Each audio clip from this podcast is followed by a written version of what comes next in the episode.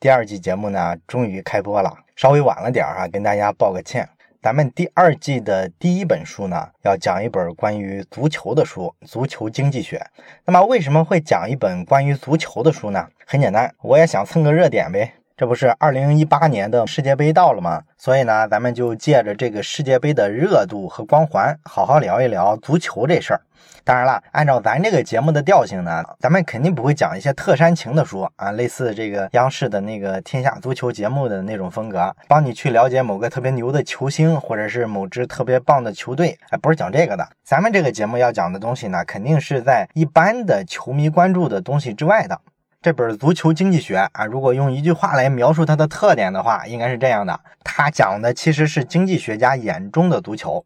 当然啦，里边讲了五大联赛的东西啊，各个球队俱乐部啊，包括说球场上各种有意思的数据统计啊，当然也包含世界杯。这本书呢，就把足球世界里啊方方面面跟经济学有关联的部分，哎，拿出来做了一个很有意思的讲解啊，有很多地方呢说的特好玩，而且呢跟我们一般的认知啊是大相径庭的。咱们这周呢就趁着世界杯的这个热乎劲儿，好好聊一聊足球啊。希望呢你听了这本书之后呢，回头跟你的朋友啊、家人啊一块看球的时候呢，哎，你能聊点不一样的东西。咱们简单说两句这本书的作者吧。这本书的作者呢有两位，一个呢叫做西蒙库珀。他呢是一个知名的这个足球评论写手，写过很多畅销书，在这个英国的《金融时报》上呢，还有一个每周运动专栏。另外一个作者呢叫做史蒂芬·西曼斯基，这个人呢是英国的卡斯商学院的院长，同时呢他还是一个经济学的教授，这也是常见的一种搭配，是吧？一个写手配上一个专业领域的专家，这样呢能确保作品第一非常可读啊，文笔上普通人比较容易接受，另外呢又有足够的专业性。那么今天呢，开篇咱们要讲的这个足球经济学的第一期呢，咱们要聊一个大家非常熟悉的话题——点球。咱们这期呢，看一看踢点球这事儿啊，在经济学家眼中，哎，怎么踢成功率才是最高的？当然，可能你会有点疑惑啊，你说这个点球怎么踢？这不是纯粹一个体育上的事儿吗？它涉及到什么脚法呀、技术呀，是吧？助跑啊、打门的角度啊，这些东西跟经济学有啥关系？应该这么看啊，点球呢确实跟足球的技术啊有一定的关联，但是呢，你去看一下这个高水平联赛，尤其是这个欧洲的五大联赛里面，大家踢点球的技术呢，即便你是一个中后场球员，通常来说呢也是比较过硬的，因为点球这事儿，他又不是说带球过人、边路突破、下底传中这些东西是吧？他对技术的要求没有那么高，罚点球的时候都是静态的去踢嘛，是吧？这种情况下，其实守门员大概率是守不住的。那么咱们去看一下这个职业球员啊，他们这个点球的进球率呢，基本上在七成多到八成多。联赛里面踢点球的命中率呢比较高啊，是八十四点六的命中率。然后呢，守门员把这球扑出来的成功率是百分之十一点六。这个球员本身自己把球打飞了，这个概率呢是百分之三点八。然后到了杯赛里面呢，点球的命中率呢就会下滑，这个命中率是百分之七十四点六，下滑了十个百分点。这时候呢，守门员扑出的成功率是百分之十六点六，哎，也比之前高多了。然后球员呢，因为各方面的压力也大了嘛，所以呢，他把这球射飞了的概率呢是百分之八点八。这个呢也符合咱们一般的认知，对吧？就是说比赛的压力越大，关注度越高，大家就越容易发挥失常。不过呢，总体来说，打飞的情况，咱们刚才也讲了两个数据啊，一个呢是百分之三点八，一个呢是百分之八点八。所以说，对于罚点球的人来说呢，因为技术不过关，踢飞的时候啊，在所有的罚点球的状况里面，应该说属于少之又少。而点球主要进不了的情况，其实是被守门员扑住了。所以呢，你研究这个球怎么不被守门员判断对了，不被他扑住，可比研究点球射门的技术要重要的多。这是咱们说这个球员的情况。那么对于守门员来说，他扑住这个球还是没扑住这个球，靠的是技术吗？其实也不是。有人研究过踢点球的时候呢，足球的飞行速度。对于职业球员来说啊，这个射点球的时候啊，如果大力射门，这个时候球在空中飞行的时间只有零点三四秒。那么对于守门员来说啊，即便他是一个专业的人士，他判断比普通人快，那么他看到这个球的来路之后，判断出来我应该往哪个方向去扑，最快也需要零点二秒。刚才咱们讲了，球在空中只有零点三四秒的飞行时间，所以说你除掉你反应的这零点二秒时间，剩下只有零点一四秒的时间让它去做动作，然后把球接住。这怎么可能嘛，对吧？怎么咱们一个动作怎么可能在这么短的时间内做到位呢，对吧？何况说好多踢点球的球员呢，他都是打这个球门的远端死角，这个距离非常远，守门员要从球门的中间扑到角落里，只有零点一四秒的时间，这个太难了，对吧？所以说呢，对于守门员来说，他们扑点球啊，从来就不是说看到这个球路之后去反应，而是什么呢？基本上靠运气，也就是说提前预判，提前的选一个方向，看能不能赌对。所以这就反映什么呢？不论是对于球员呀，还是守门员来说，踢点球的时候啊，比这个技术层面更重要的事情就是心理战。作为踢球的球员呢，你一定要让守门员认为，啊，你是往右踢的啊。实际上呢，你选择往左边骗过守门员。对于守门员来说呢，也是一样，他也希望能骗到这个射点球的这个球员，哎，让他以为呢你会往左扑，实际上你准备往右扑啊。大家相互放烟雾弹，相互迷惑。那么这时候双方的这个关系啊，其实就是一种博弈的关系。咱们知道经济学上有一个著名的理论叫做博弈论嘛，对吧？当然严格说来，这个应该是个数学理论了。关于这个博弈论呢，咱们在媒体上啊经常听的一个词儿叫做囚徒困境。这个好像好多财经节目啊经常喜欢讲这事儿，对吧？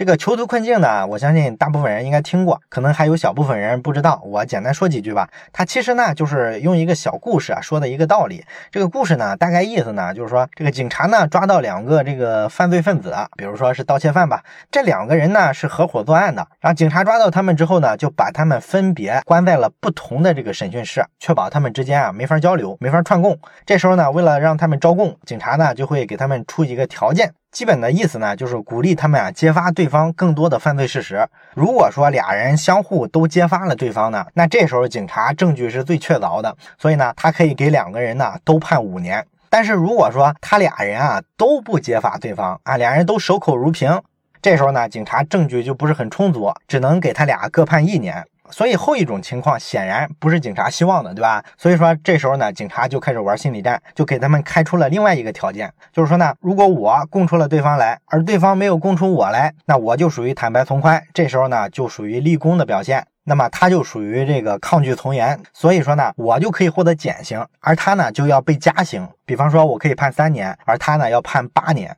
反过来也是一样，如果我讲了义气，保护了对方，但是对方不讲义气，把我供出来了，那么这时候呢，就是我判八年，他判三年。哎，你加上这个条件之后啊，再结合前面的，咱们会发现呢，对于这两个犯罪分子来说，他会怎么选择呢？基本上所有的犯罪分子在这个环境下，只要他是个聪明的贼，会计算的话，都会选择优先把对方出卖了，把对方供出来。因为很简单，如果我是这个犯罪分子，我其实就俩选择，要么坦白是吧，把对方出卖了；要么就是抗拒，呃，为对方保密。那么我如果把对方出卖了呢？我最坏的情况是什么？最坏的情况就是他也把我出卖了，我俩就是都坐五年牢呗。那如果我运气好的情况下，我出卖了他，他还傻傻的不知道啊，还为我保密呢，这时候我不就占便宜了吗？我只判三年了。当然了，你可能会说，那他两个人如果都不相互揭发对方，不是最后只关一年吗？这不是更好的结果吗？问题是这俩人分开关押啊，你不让他相互沟通，所以他们信息啊是完全不对称的。这时候呢，一个人得不到对方的任何反馈的情况下，他是没法完全信任对方的。所以说，他如果说冒险说我不揭发对方，我赌对方也不揭发我，我们俩最终坐一年牢就拉倒了，皆大欢喜。这个情况啊，正常人都会觉得发生的概率不高，是吧？警察这个审犯人手段多多，是吧？啊，一旦说对方招了，我还在这傻傻的坚持，一下给我判个八年，那我不被坑成狗了吗？对吧？所以综合算起来，我最好的策略呢，就是配合警察，啊，先把对方揭发了，至少我能保证这个结果不是最坏的，运气好的话还能少判几年了。这就是囚徒困境的故事。如果说呢，每个贼、每个犯罪分子啊都这么想，那这事儿就很好解决了，对吧？他们相互揭发，一定会被判五年。所以说呢，这个囚徒困境呢，实际上就是警察挖了个坑啊，让这些犯罪分子呢主动的自个儿往下跳。当然了，这是博弈论里啊比较经典的一种情况，也是比较简单、比较基本的一种情况。实际上，真正的博弈论呢，要比这个情况复杂一万倍。咱们看这个理论，它比较根本的点是什么呢？就是双方信息要不对称。不对称的情况下，你怎么做决策，怎么做行为，能够让自己呢避开最大的损失，尽可能的去争取到更好的收益，其实是这么一个理论。那么关于这个博弈论呢，在足球上最好的解释呢，其实是一本小说哈。这个小说呢，名字叫做《世界上耗时最长的点球》，这是一个阿根廷的作家写的。他在这个小说里啊，就写了一个情节，这完全就是博弈论在足球场上的一个再现。这个小说的大概意思呢，就是说在阿根廷举办的一场比赛里面，到这场比赛中场前二十秒的时候，发生了一个意外。这个裁判呢吹了一支球队啊，他的防守球员呢禁区里犯规，所以说要给对方罚一个点球。你比赛最后二十秒了，吹个点球，所以说被判罚点球的这个队呢就很不爽啊。有个队员呢就失控了，就上去攻击裁判，球场一混乱呢，就导致这个比赛中断了。于是最后的这二十秒啊就没有进行。后来，这个联赛的这些什么组委会啊之类的这些裁判机关呢，就对这个比赛呢进行了讨论，决定说，你们这最后二十秒还没踢完呀，还没决出胜负来啊，哎，所以说呢，你们回头找个时间把这比赛的二十秒给我重新开始，决出一个最终的结果来。那么最后的这二十秒呢？其实咱们都知道哈，对方要罚一个点球，罚完点球之后，基本上守门员把球开出来，这时间就到了，对吧？所以说还哪有什么二十秒啊？实际上就是把点球踢完呗。但是因为这个比赛啊是另外选了一个时间，这个比赛的内容呢也都是固定的，就是踢一次点球，所以呢双方都有足够的时间做准备。这时候双方相互琢磨就很有意思了。这个小说里呢说，这个守门员呢，他的思考啊，就是特别好玩。他说呢，这个来罚球的这个前锋啊，我知道他，他踢点球的时候总是往右边踢。然后他的队友就说啊，你知道这个，那不是挺好吗？那你直接就往右边扑不就完了吗？不就给他扑出来了吗？然后守门员呢就说，但是问题是，他知道我知道啊，啥意思呢？就是说对方的这个前锋啊，知道我知道他的射门特点，所以他知道我有可能往右边扑。于是这个前锋就可以反其道而行之，故意往左边射门。然后守门员的队友就问：“那你意思是咱们这个比赛肯定就输了？”守门员又说：“呢也不一定，因为我知道他知道我知道啊，挺绕的是吧？他的意思呢就是说，我知道他踢球会往右边贴，他呢也知道我知道他的这个特点，也就是说他可能故意往左踢，这个信息我是知道的，所以咱们也不一定输。”然后他的队友呢就说：“那你到时候就直接往左扑呗。”然后守门员又说了啊，也不一定，因为啊，他知道，我知道，他知道，我知道，这个更绕了，是吧？啊，意思呢就是又绕了一圈，就是刚才咱们说的这一堆啊，这个前锋啊都知道，他可能再一次做调整啊，因为他知道这个守门员知道他会故意的不往自己的右边贴，所以守门员的策略可能改成往左扑啊，于是呢他就再调整回来，再往右边贴，哎，就是这样一个逻辑，无穷无尽，把这个守门员呢弄得一晚上失眠了。这个故事情节啊就是非常经典的博弈论，而且呢，这个情节啊，如果你看过这个刘慈欣的科幻小说《三体》的话，你应该非常熟悉啊。我特别喜欢这个小说，所以我举过好几次这个小说的例子哈。啊，刘慈欣在这个《三体》里面啊，他提过一个非常有意思的理论，叫做黑暗森林理论。这黑暗森林理论是什么呢？它其实就是针对著名的物理学家费米提出来的那个费米悖论啊。这个费米悖论是什么意思呢？就是说咱们人类呢已经对这个宇宙有相当的了解了。这个宇宙中呢，咱们知道啊，它星系特别多，然后每个星系呢不都有一颗恒星嘛，是吧？然后每个恒星呢都带着若干颗的行星啊，或者是卫星。然后，因为这个宇宙太大了，所以说有太多太多的这种行星。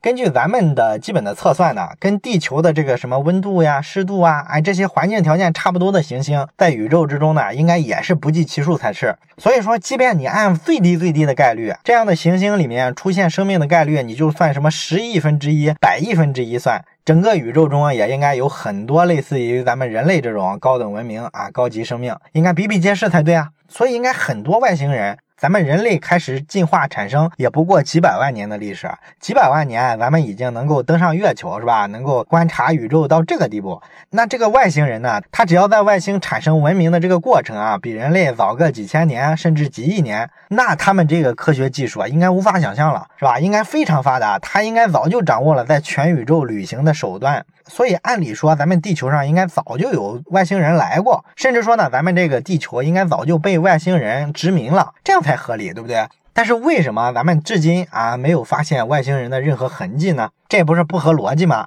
哎，这个就是著名的费米悖论。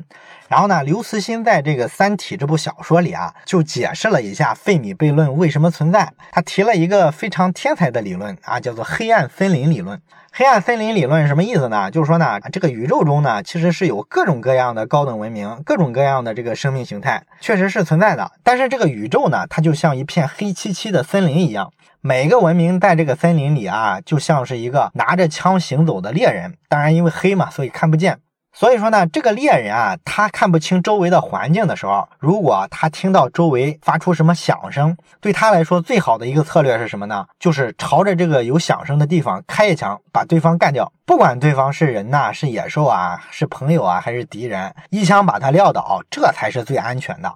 哎，你要是说不开枪啊，你发个消息说你好，你是谁？咱们能做朋友吗？如果对方是个好人，那还好说，是吧？但是对方如果是敌人呢，那你不就必死无疑了吗？所以说呢，这个黑暗森林的法则呢，就像我们解释了，说我们在宇宙里面啊看不到其他生命啊，是因为呢，只要宇宙中有什么文明发出声响暴露了自己，其他文明一定会跑过来把它灭掉。所以说，永远不可能出现两个文明之间知道彼此的存在，甚至能够正常的沟通交流，这个是不现实的。这是小说里提的一种理论。所以说呢，咱们现在就是一个孤零零的看不到其他文明的这么一个状态了。那么小说里说的这个黑暗森林理论呢，它其实比较牛的地方在于什么呢？就是它详细的证明过这个理论。它怎么证明的呢？它的证明方式啊，用了一个词叫做猜疑链。什么叫猜疑链呢？就是说呢，两个完全不认识的人，分不清是敌是友。这种情况下会产生无穷无尽的猜疑。比方说吧，咱俩现在是陌生人，那么你不知道我会不会加害于你，我呢也不知道你会不会害我。所以对于你来说呢，你遇到我这个陌生人，你就可以有两种基本的判断。一个判断呢，就是猜我是一个好人啊，你可以跟我和平共处。另外一个猜测方向呢，就是猜我是一个坏人，所以你就会先下手为强，直接开枪把我干掉。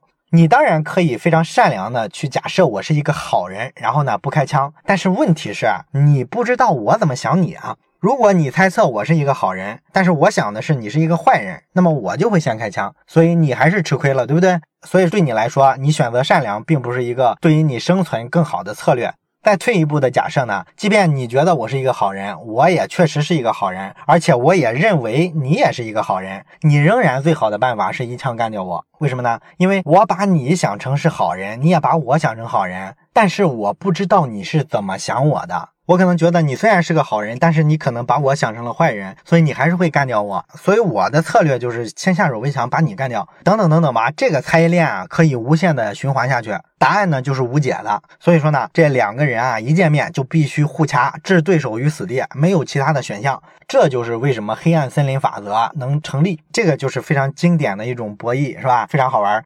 那么咱们说了半天别的，咱再扯回足球点球这个事儿。刚才咱们在那个小说里也说了，其实就是前锋跟守门员相互在这猜测，猜测对方会往哪个地方行动。然后如果对方猜到了，我猜到了会怎么样？如果我知道对方猜到了，我猜到了又会怎么样？等等等等。那这个过程中啊，怎么猜测更准确？怎么猜测能够更占主动？就取决于什么呢？取决于啊，你能不能拿到相对有用一点的信息。也就是说，你能猜到对方会怎么干，这个第一步信息就非常重要。作为一个守门员来说呢，你最好知道对方的球员呢擅长射门的这个角度呀、习惯呀、惯用脚啊，是吧？作为一个球员的话，你最好知道对方的这个守门员啊，他通常怎么判断你的这个射门角度，他会怎么去猜，他喜欢往哪些方向去赌，然后你就可以反制他。这个过程里面如果有数据，那就太棒了，对吧？靠数据点球制胜的例子啊，应该说进入大众视野啊，并不是很长时间。最经典的一个就是大概十多年前，零六年德国世界杯的时候。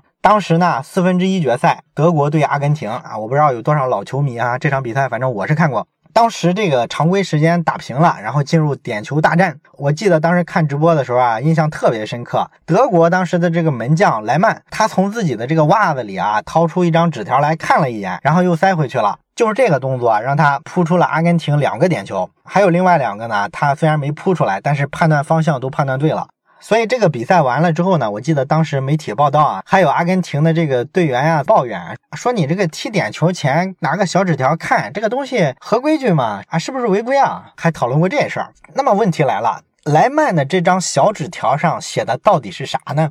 其实呢很简单，写了阿根廷的七个主要的射手他们罚点球的主要习惯。比方说吧，这个纸条上写着，里卡尔梅习惯往左路踢，克雷斯波他会长距离的跑动之后啊，射这个球门的右边。如果说他是短距离跑动，那么他应该会射球门的左边。海因策他肯定会射球门的左边，而且是左下角滚地球。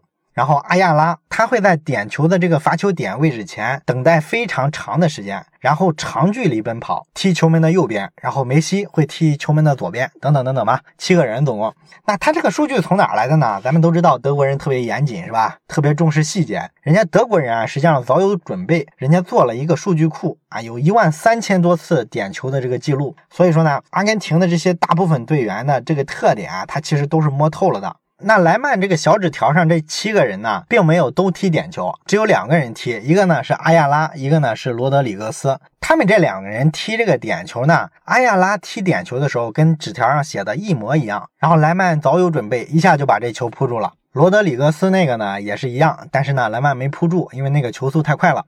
然后咱们知道这个点球大战呢，他第一轮不是一共踢五个球吗？那么前三个球的时候，人德国队啊全踢中了。阿根廷呢是阿亚拉的那个球被莱曼扑出来了，这样呢前三轮打完呢是三比二领先。第四个球的时候德国人罚中了，这样到了四比二，压力就全在阿根廷这边了。如果他罚不中这个球，那么他就出局了。第四个球呢，阿根廷派出的是坎比亚索，然后莱曼呢这时候又掏出小纸条来看了一眼，然后又塞回去了。最终呢他把这球真扑住了。这个比较神奇的地方是什么呢？这张纸条上根本就没写坎比亚索啊，习惯往哪个角度射，没有他的信息。那么莱曼拿出这张纸条来看了一眼，又塞回去，这个动作可就让坎比亚索懵逼了，是吧？因为前面看纸条的时候把阿亚拉的那一球扑住了，所以呢，坎比亚索就有点懵，是吧？这德国人到底知道啥呀？哎，心里就打鼓，然后在心理战里啊，他就输给了这个莱曼，被莱曼呢扑出去了。这是一个非常经典的故事，这背后呢，你看这个双方的这个博弈，对吧？分析这个球员的射门角度，能够帮助守门员呢提高扑救的这个成功率。当然了，守门员可以这么干，球员也可以用数据来反制守门员嘛。这里面呢也有一个特别经典的例子，二零零八年的欧冠打到决赛的时候是曼联跟切尔西，然后这两支球队呢也是常规时间踢平了，最后呢进入残酷的点球大战。那在这个踢点球之前呢，实际上切尔西的这个主帅啊，通过各种关系吧，联系到了一个经济学家。这个经济学家呢，叫做伊格纳西奥，他呢专门研究过曼联队，做过大量的数据分析。所以说呢，切尔西啊就掌握了曼联的一个数据报告。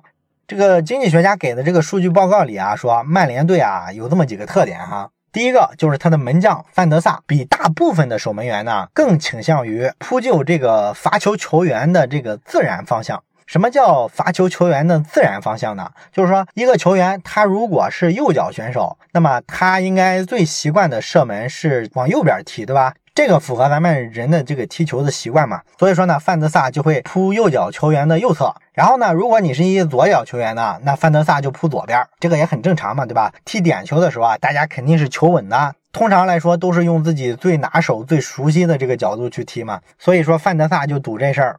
那这个经济学家呢，这个报告里面研究了范德萨的这个特点之后呢，就对这个切尔西的建议是，踢点球的时候啊，尽量的踢自己这个不熟悉的这个方向啊，也就是非自然方向。你是个右脚球员，你一定要往左边射，这样呢，范德萨容易判断错，你成功的概率要高一些。然后呢，这个经济学家伊格纳西奥呢，还在报告里提示切尔西说呢，你们踢范德萨把守的这个球门的时候啊，一定不要踢这个中等高度的这种球，也就是说一米到一点五米这个高度，因为范德萨个子很大嘛，所以说呢，你踢点球的时候，如果说你打两侧的两个底角，尽量的让这个球是滚地球，这个呢，范德萨是不容易够到的，尽量的不要去踢这种半高球。然后呢，这个报告里呢，除了说分析门将呢，也分析了曼联的其他球员的特点。比方说 C 罗，当时 C 罗不是还是曼联的头牌吗？那 C 罗呢，他有个比较熟悉的特点，就是他罚点球的时候啊，往往在跑向球的过程中呢，突然停住，可能是想做个假动作吧。但是呢，他停住之后啊，然后再踢的时候呢，他有百分之八十五的可能性会踢这个守门员的右侧。另外呢，C 罗呢还是一个挺神奇的球员，他有这个最后一刻改变主意的这个能力。所以说呢，对于 C 罗罚点球的时候啊，守门员最好不要过早的移动，因为你过早的扑出去之后啊，C 罗可以临时改变方向，然后打空门。所以说这时候守门员呢，你一定要稳一点，反应稍微慢一点，这样呢会给 C 罗呢造成心理压力，打乱他的这个计划。那还有一点呢，就是说踢点球的时候呢，双方的队长不都是掷硬币决定谁先来谁后来吗？一般来说呢，扔硬币赢了的这一方是有权选择自己先踢还是后踢的啊。如果说你扔硬币扔赢了，一定要选择先踢，因为先罚点球的一方赢球的概率呢是超过百分之六十的。这主要的原因呢，可能就是第二个踢的压力还是比较大，是吧？尤其是人家第一个踢进了的情况下，压力一大呢，就容易发挥失常嘛。所以说呢，这个经济学家啊就把这个详细的报告啊给到了切尔西。然后呢，这个切尔西呢前两个球啊都进了，分别是巴拉克和贝莱蒂踢的。他们踢的呢都是左下角的滚地球，真的是按这个建议来的。这个呢，范德萨都没扑住。然后到曼联这边，C 罗踢的时候呢。当时啊，这个经济学家啊和他的太太啊守在电视前看这场比赛直播呢。然后这个经济学家就跟他太太说，这时候呢，C 罗会跑，跑跑过程中突然停住，然后呢把球打向这个守门员的右侧。然后他太太还不信，完了之后，C 罗真的整个过程跟他预测的一模一样。然后切尔西的门将切赫呢，也确实是按照他的建议。C 罗停住之后呢，啊，切赫连眼睛都没眨一下，根本就没动，不理他。这个可能就给 C 罗造成一定压力，是吧？然后 C 罗出脚，啊，球奔着右侧去了，切赫呢一把把球抱住了。然后这个经济学家他太太就惊了，还有这样的操作？那后面呢？切尔西的四个罚点球的球员，兰帕德、阿什里克尔、特里和卡劳，他们跟前面巴拉克、贝莱蒂一样，全部踢的是范德萨的左路底角。六个人居然打同一个角度，但是呢，这六个人里呢，并不算全都是执行了经济学家的这个建议，唯一一个例外呢是阿什利克尔。阿什利克尔啊，咱们知道他是一个左脚选手，所以呢，按这个经济学家的建议呢，他应该去踢范德萨的右边才对，这是他的非自然方向，对吧？但是呢，他这次选了左边，所以说呢，范德萨这次判断对了，当然没扑出来啊，是因为这个球速比较快，没扑到。但总的来说呢，他冒了一次险，差点玩砸了。这样呢，切尔西前六个球啊进了五个，只有特里的那个球呢自己踢飞了。特里那个球呢非常可惜，他也是踢的左下角嘛。范德萨明明判断错了，扑右边去了，其实是空门了，但是呢自己踢门柱上了，这就没辙了，对吧？所以说呢，到这里啊，你看切尔西啊，基本上还算完美的执行了经济学家的这个建议。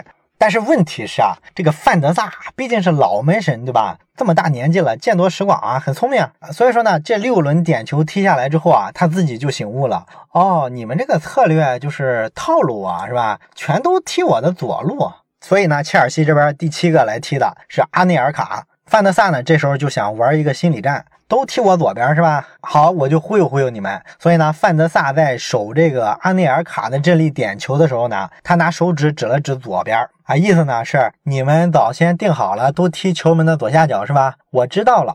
哎，他这么一指啊，阿内尔卡就懵了，他这时候就陷入了有点像博弈论里面讲的这个囚徒困境的这个境地了，进退两难。因为他按原先的计划呀，阿内尔卡是一个右脚的球员。他本来是打算踢左边了，这是经济学家给的建议。可是范德萨指了指左边，他就懵了，不会被看穿了吧？所以呢，他临时做了个决定啊，你往左边是吧？好，那我就踢右边呗，我让你猜不着。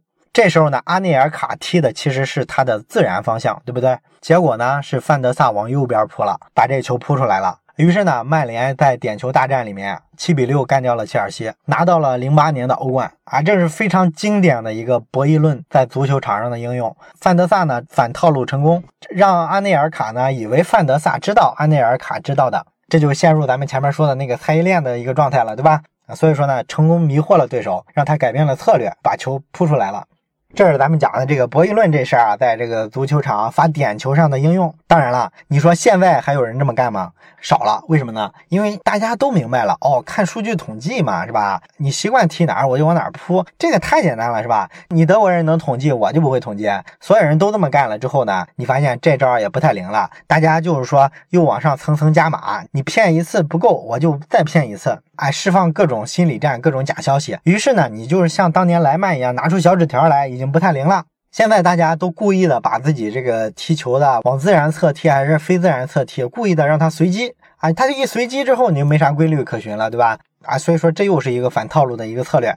当然了，最好的策略是什么呢？其实还得去看博弈论这个理论。博弈论呢，其实研究过这种混合策略。所谓的混合策略呢，就是说你可以往左踢，往右踢啊，随机的去处理。但是随机的时候呢，总的样本数、总的比例数你要控制，因为毕竟来说，你用擅长的这只脚踢，它不是命中率还是要高一些吗？不可能是五十脚往左踢，五十脚往右踢，然后把它随机，不可能是这样，一定在比例上还是偏向于你更擅长的这只脚，这个擅长脚的方向应该是比例上要大一些。那具体来说，这个比例是多少呢？咱们前面说的给切尔西建议的那个经济学家伊格纳西奥，他呢用数字模型呢算过一个最优的混合策略。百分之六十一点五的情况，把球踢向你的自然方向啊，也就是你擅长的这个方向。然后呢，百分之三十八点五的情况呢，踢向你这个非自然的情况，比如说右脚选手踢左边。当然了，对守门员也是一样，你应该百分之五十八的时候扑向这个球员的自然方向，然后百分之四十二的时候呢，扑向球员的非自然方向，控制在这个比例里啊，然后随机去处理每一个点球，效率就是最高的。足球经济学这本书里呢，还特别表扬了拜仁的这个首席的罚球手里贝里啊，说他呢罚点球的时候从来都是随机混合策略的。他的一位曾经的教练啊这么评价里贝里，说他罚点球的时候啊已经跑起来了，这时候他都完全不确定自己会打哪个位置，所以说他罚点球的这个成功率就特别高嘛。啊，这个用的就是博弈论上的混合策略。好了，关于本期罚点球的故事呢，咱们就简单的讲到这儿。如果想看本期节目的文字稿的话，欢迎大家去老马上书房的这个小程序里面去自取。最后呢，咱们简单留一个小作业吧。咱们今天讲了博弈论，讲了心理战，还提到了这个猜疑链。那么我想让你呢，用这个猜疑链的这个逻辑啊，你去分析一件事儿。就是印度跟巴基斯坦，它不是两个是死对头吗？那你想想他们会怎么思考自己国家要不要发展核武器这个事儿啊？用博弈论的思维哎！如果你想到啥，欢迎你在留言区写下你的回复。我是马太牛，这里是老马上书房，咱们下期再见。